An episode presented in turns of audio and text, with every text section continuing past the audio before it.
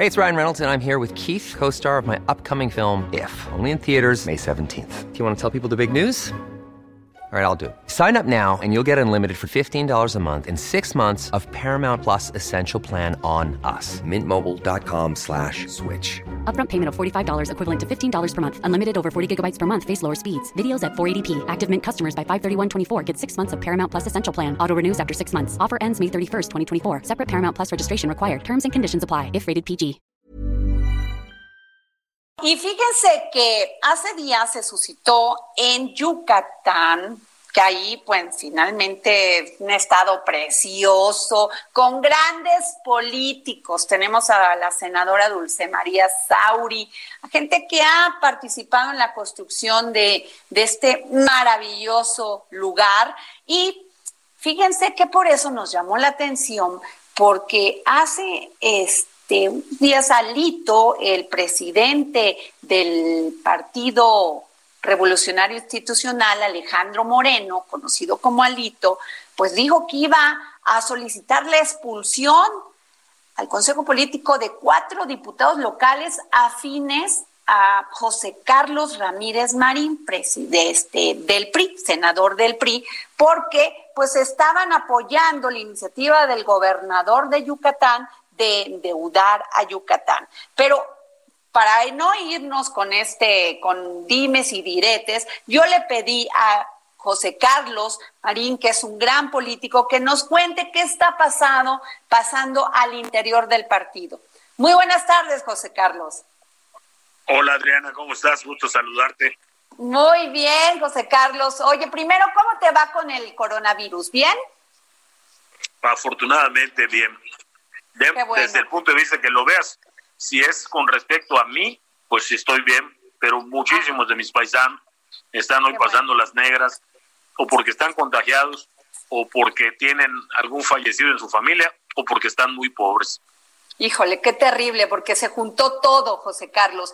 Pero cuéntanos, ¿qué está pasando en el PRI? O sea, el, el gobernador Mauricio Vila se quiere, pide, este, dio a conocer esta iniciativa de endeudar a Yucatán, ¿no? Por todo este tema del COVID.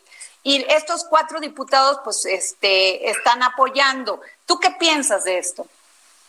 Mm, no es así tan sencillo. el gobernador pide un crédito. El PRI, todo el PRI, se lo negamos. Y digo en plural porque todos estuvimos de acuerdo y firmamos incluso un escrito de por qué la negativa del PRI.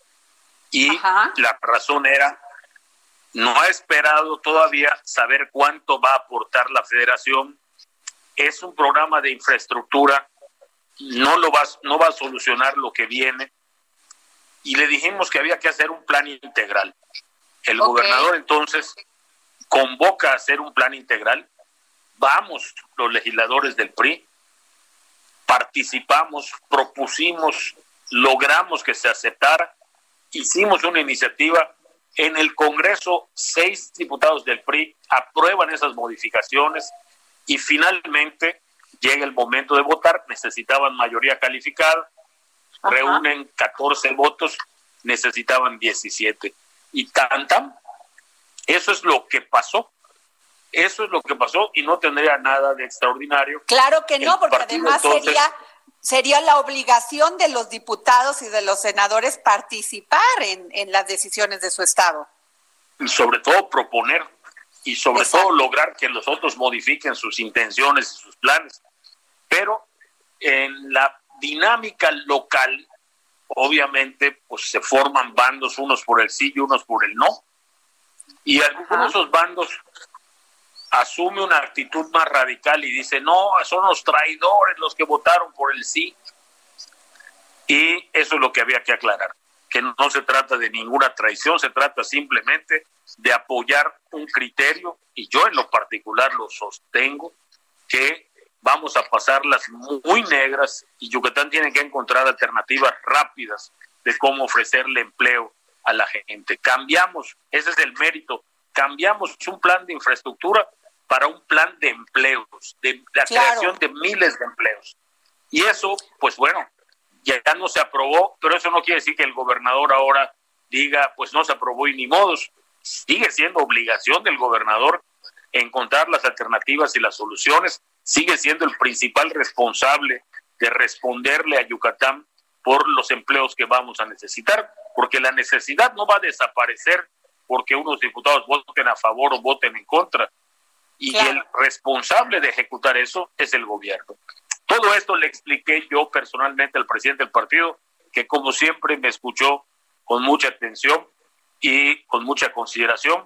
Y pues lo que sigue es una conversación seguramente con los diputados donde harán valer sus argumentos y demás. Yo creo que es un tema local, con la connotación, por desgracia, seguramente de lo que viene, que es el 21, y digo por desgracia, pues porque estamos fuera de tono. En este momento, hacer cálculos electorales me parece a mí de lo peor cuando hay gente que se está muriendo. Así es, José Carlos, porque no solamente el tema de salud, sino el tema económico. ¿Y cómo lo está pasando ahorita Yucatán, eh? Con todo esto, pues todos los negocios que tuvieron que cerrar, la industria. La estamos pasando negras, se ha prolongado esta cuarentena, estamos todavía en la parte crítica, no podemos, estamos lejos todavía de poder cantar victoria, la gente se ha disciplinado, pero esta disciplina le cuesta. Y Yucatán, Adriana, tú decías al principio, es un estado maravilloso, pero también es un estado muy pobre, de gran desigualdad. En un contraste enorme en la ciudad de Mérida y con solo cruzar el anillo periférico que la rodea, vives otra realidad completamente diferente. Y eso es lo que hay que cambiar. Y eso es, ese es el gran reto ahora, porque esa parte desigual, pues un día se va a dar cuenta de que son mayoría como ha pasado en otros estados de la República, y estos valores que hemos defendido y que nos dan personalidad a los yucatecos, un día la gente va a decir que pues sí, serán muy, muy valores, pero la familia tiene que comer. Eso es lo que tenemos que evitar, la violencia, la desestabilización. ¿y, cuál ha sido el papel de, de independientemente de, de a nivel local, en esto de llegar a acuerdos con el gobierno estatal y, apoyar cuando se tiene que apoyar y pues decir cuando no, pero, pero ¿cuál ha sido el papel del PRI nacional? Porque yo, yo la verdad me pregunto, ¿dónde están las propuestas sobre muchos temas que el PRI ha mantenido silencio? O sea, pues este, unos por acá, otros por allá, pero no en cohesión, no como partido a defender el tema de, impuestos, eh, o sea, muchas, muchas cosas que tenemos todos los días que estar debatiendo en los medios y no y no no los partidos pues no tienen esa presencia que desearíamos los ciudadanos independientemente somos si somos de un partido u otro pues sí Nada más que los ciudadanos, estoy seguro que ya están haciendo cuentas y dirán, le dimos demasiado al Poder Ejecutivo, le dimos demasiado cediéndole las cámaras. No es por falta de ganas que la oposición no haga más, simple y sencillamente tiene un papel muy limitado en los congresos porque tiene un número muy limitado de senadores y de diputados. En la Cámara de Diputados, Morena con sus aliados alcanza mayoría absoluta y calificada. Y en la Cámara de Senadores, sin ningún problema, alcanzan mayoría absoluta. Entonces, esto crea una condición muy particular, porque por ponértelo de esta manera, recordarás que cuando discutimos la ley de amnistía, nosotros decíamos, ¿por qué no discutíamos de una vez el plan de reactivación económica que había presentado el presidente? Pues Morena no quiso, y la mayoría de Morena le da para mandar desde la agenda hasta la convocatoria y los horarios de las reuniones. Eso sí lo pueden hacer solos. Entonces, el papel de la oposición es un papel que cobrará relevancia cuando se haya modificado la estructura de las cámaras, cuando haya, eh, cuando exista una modificación en esa abrumadora mayoría que tiene hoy el mismo partido que detenta el poder ejecutivo, o sea, el partido del presidente pero no son falta de ganas, estoy seguro que no. Ah, que el partido tiene una serie de indefiniciones, sí. Que el partido debe trabajar más en su eh, fortaleza particular en lugar de estar viendo hacia los otros, hacia un lado a la derecha o hacia un lado a la izquierda, sí. El partido debe trabajar para ser el partido, el PRI. Y en ese sentido todavía hay mucho por hacer.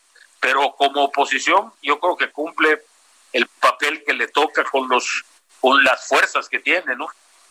Claro, pues muchas gracias, José Carlos. Marínez Ramírez, eh, Ramírez, este senador de la República, senador por Yucatán. Muchas gracias por habernos tomado la llamada para el dedo en la llaga. Imagine the softest sheets you've ever felt. Now imagine them getting even softer over time. That's what you'll feel with Bowl and Branch's organic cotton sheets. In a recent customer survey, 96% replied that Bowl and Branch sheets get softer with every wash. Start getting your best night's sleep in these sheets that get softer and softer for years to come. Try their sheets with a 30-night guarantee. Plus, get 15% off your first order at bowlandbranch.com. Code BUTTERY. Exclusions apply. See site for details.